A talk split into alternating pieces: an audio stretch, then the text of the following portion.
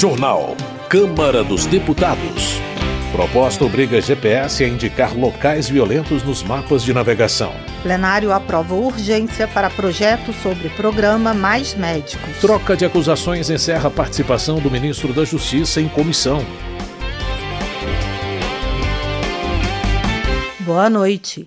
Uma discussão generalizada e troca de acusações entre os deputados encerrou a participação do ministro da Justiça em comissão da Câmara. O repórter Murilo Souza acompanhou. A audiência pública com o ministro da Justiça, Flávio Dino, na Comissão de Segurança Pública da Câmara dos Deputados, foi encerrada de maneira inesperada pelo presidente do colegiado, deputado Sanderson, do PL do Rio Grande do Sul, em razão de confusão, gritaria e troca de acusações envolvendo o ministro e deputados presentes na reunião.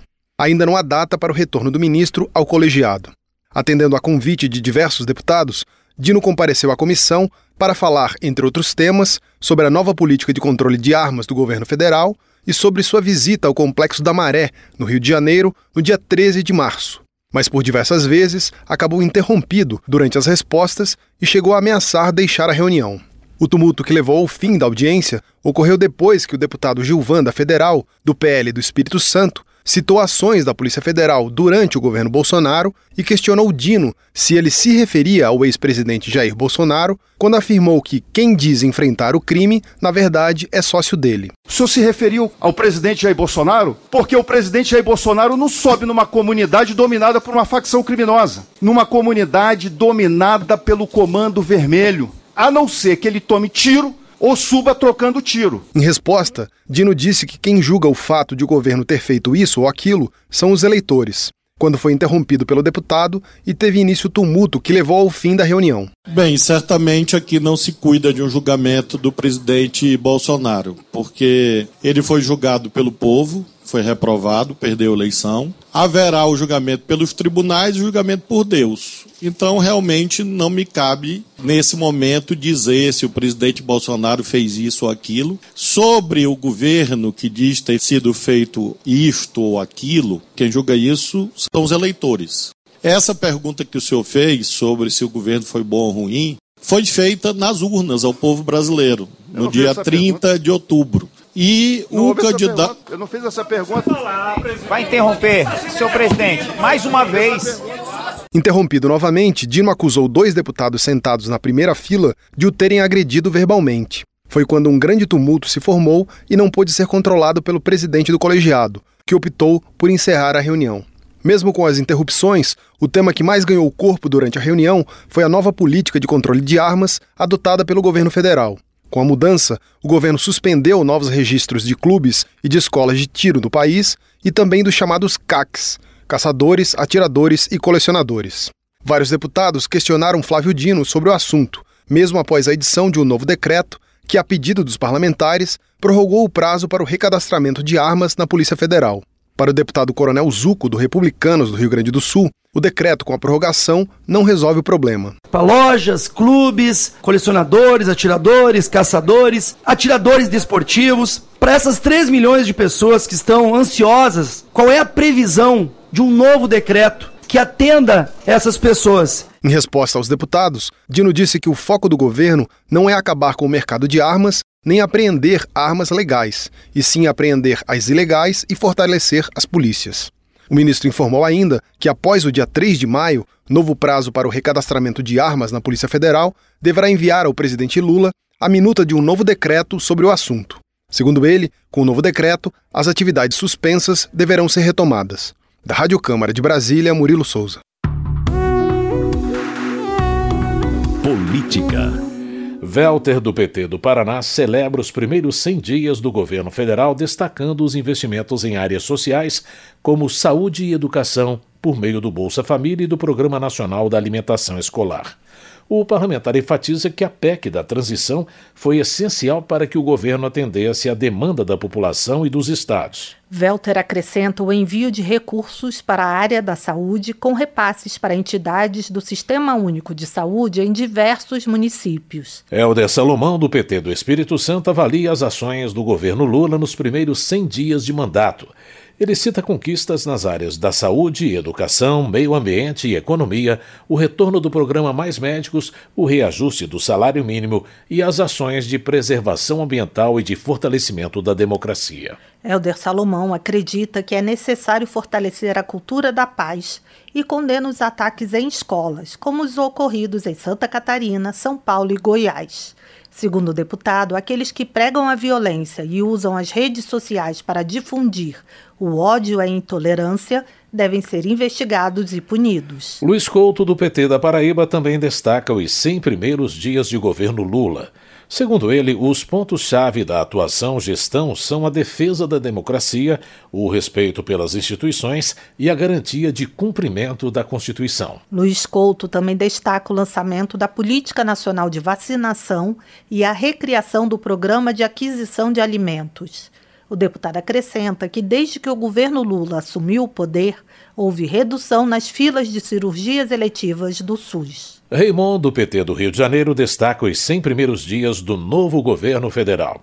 Ele celebra a volta do Brasil ao cenário internacional e afirma que o presidente Lula tem dialogado com lideranças mundiais e com os mais diversos setores da sociedade brasileira. Raymond também comemora a volta de programas sociais como Minha Casa Minha Vida, o Bolsa Família, além da retomada de investimentos em alimentação escolar e do reajuste nas bolsas para mestrado e doutorado nas universidades públicas. Kim Kataguiri, do União de São Paulo, avalia os 100 dias do governo Lula e destaca a falta de projetos aprovados na Câmara, o crescimento do desemprego e da inflação, o rombo de 150 bilhões de reais criado pela PEC da transição e o anúncio de aumento de impostos. Kim Kataguiri critica ainda a criação do Ministério da Verdade, que, segundo ele, serve apenas para perseguir opositores. Para ele, o orçamento secreto e a falta de transparência da distribuição das emendas parlamentares continua. Zé Trovão, do PL de Santa Catarina, critica o governo do PT e seus ministros, argumentando que a economia está em declínio, o desemprego aumentou e empresas estão fechando. O deputado expressa confiança de que Lula sofrerá impeachment em breve. Zé Trovão também condena o ataque à escola em Blumenau, Santa Catarina, que matou quatro crianças e deixou outras cinco feridas. O parlamentar defende que se puna severamente quem comete crimes dessa natureza. Roberto Monteiro, do PL do Rio de Janeiro, reclama dos 100 dias de governo Lula. Para o deputado, é a pior gestão da história do país, com o presidente da República não tendo demonstrado a razão pela qual foi eleito e ocupando espaço apenas para criticar a política de juros do Banco Central. Roberto Monteiro se assombra com a instalação de uma barricada na rodovia 101, entre a região dos Lagos e a capital do Rio de Janeiro, em frente ao shopping São Gonçalo, próximo de uma unidade da Polícia Rodoviária Federal. Economia. Joseildo Ramos, do PT da Bahia, condena a taxa básica de juros da economia brasileira estabelecida pelo Banco Central.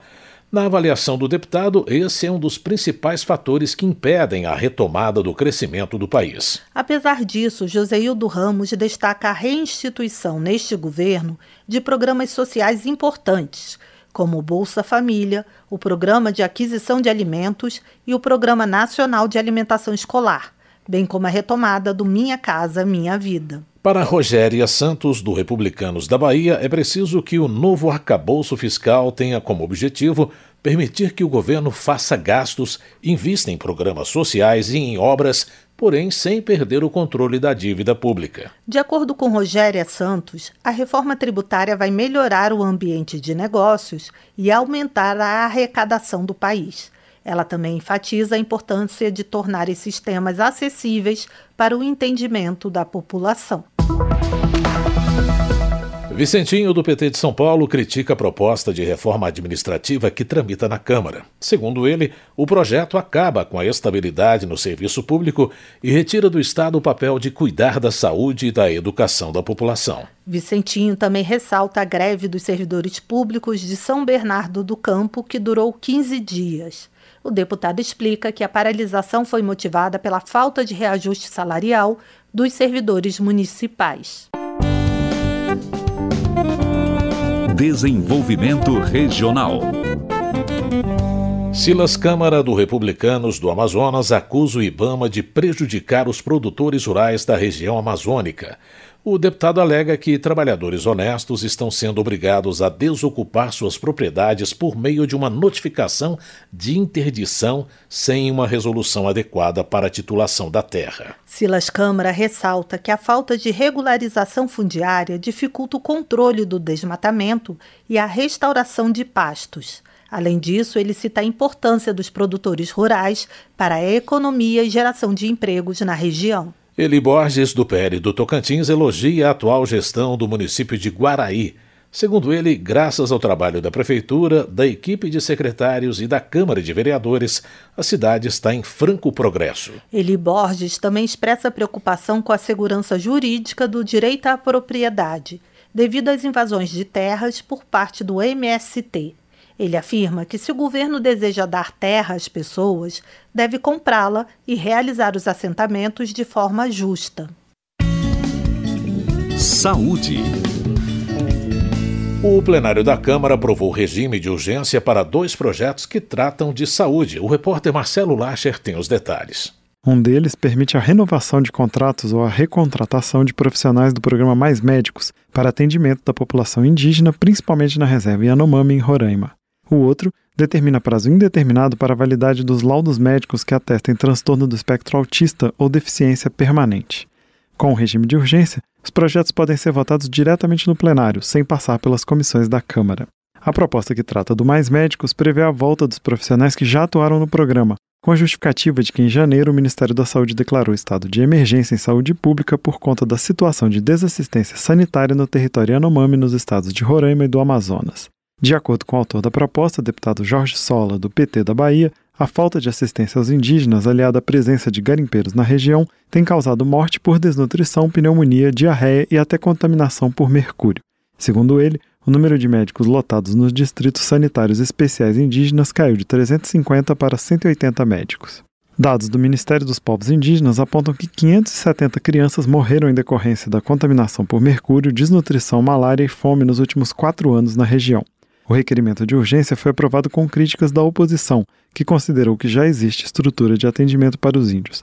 Outra fonte de crítica foi a possibilidade de volta dos médicos cubanos, como disse o deputado Marcel Van Hatten, do Novo do Rio Grande do Sul. Nós não podemos aceitar que voltemos a esse passado no Brasil em que médicos formados em Cuba tivessem a sua liberdade aqui também tolhida, um país que respeita os direitos humanos e não poderia aceitar as ameaças que os médicos cubanos tinham de não poder jamais se reencontrar com seus familiares se, por exemplo, deixassem o programa e trabalhavam a soldos insignificantes Deputados da base do governo defenderam a proposta como necessária para levar atendimento de maneira mais rápida aos territórios indígenas. Para a deputada Jaque Rocha, do PT do Espírito Santo, existe preconceito contra os médicos cubanos. O requerimento trata de uma emergência que o Brasil enfrenta. Ele fala de levar médicos, principalmente a territórios indígenas, territórios esses que foram esquecidos durante muito tempo. Nós não podemos aceitar a criminalização da medicina, principalmente quando a gente fala aqui dos médicos cubanos. Estamos falando inclusive de brasileiros e de brasileiras que estudam no exterior o plenário também aprovou o regime de urgência para o projeto que torna indeterminado o prazo de validade para laudos de transtornos permanentes, como o autismo.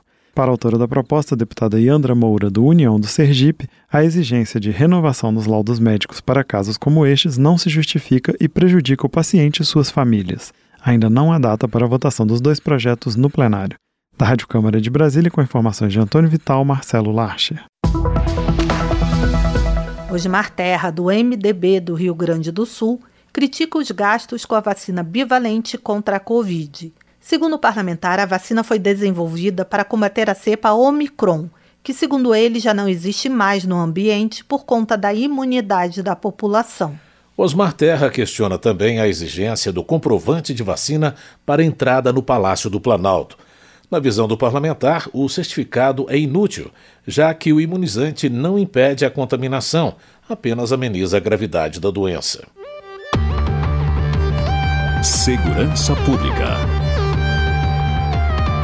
Giovânia de Sá, do PSDB de Santa Catarina, lamenta o ataque a uma creche em Blumenau e comenta que esse tipo de episódio gera uma sensação de impunidade e insegurança nas famílias. Giovana de Sá apresentou um projeto que estabelece vigilância, proteção e treinamento para professores e membros de associação de pais e alunos. Ela também sugere a realização de audiência pública na Comissão de Direitos Humanos para uma discussão com profundidade e responsabilidade sobre o assunto. Tarcísio Mota, do PSOL do Rio de Janeiro, acredita que o enfrentamento dos atos de violência praticados em escolas deve ocorrer em três eixos de ação. O primeiro é a melhoria da estrutura escolar, com uma equipe multidisciplinar que conte com psicólogos e psicopedagogos para atender as crianças e adolescentes. Tarcísio Mota sugere a inclusão da educação digital para promover o senso crítico sobre os riscos das redes sociais e combater as fake news, como segundo tópico. O terceiro eixo, segundo o parlamentar, é o monitoramento das redes para combater os discursos de ódio que criminalizam professores e escolas. Chico Alencar, do PSOL do Rio de Janeiro, chama a atenção para a responsabilidade pública e educacional no mundo moderno, especialmente no que diz respeito à internet. De acordo com o parlamentar, em face das recentes tragédias, é essencial cobrar, principalmente dos agentes públicos, uma postura crítica em relação a esse meio de comunicação, poderoso e tóxico. Na opinião de Chico Alencar, a sociedade está naturalizando uma cultura de violência onde o adversário é visto como um inimigo a ser eliminado. O parlamentar ressalta a necessidade de o poder público se engajar para proteger a sociedade desse tipo de comportamento. Votação. O plenário da Câmara aprovou o regime de urgência para projeto que obriga aplicativos de navegação no trânsito que usam o sistema GPS a alertarem os usuários sobre locais com elevado índice de criminalidade. O repórter Antônio Vital tem os detalhes. O regime de urgência permite que a proposta seja votada diretamente no plenário, sem passar pelas comissões da Câmara.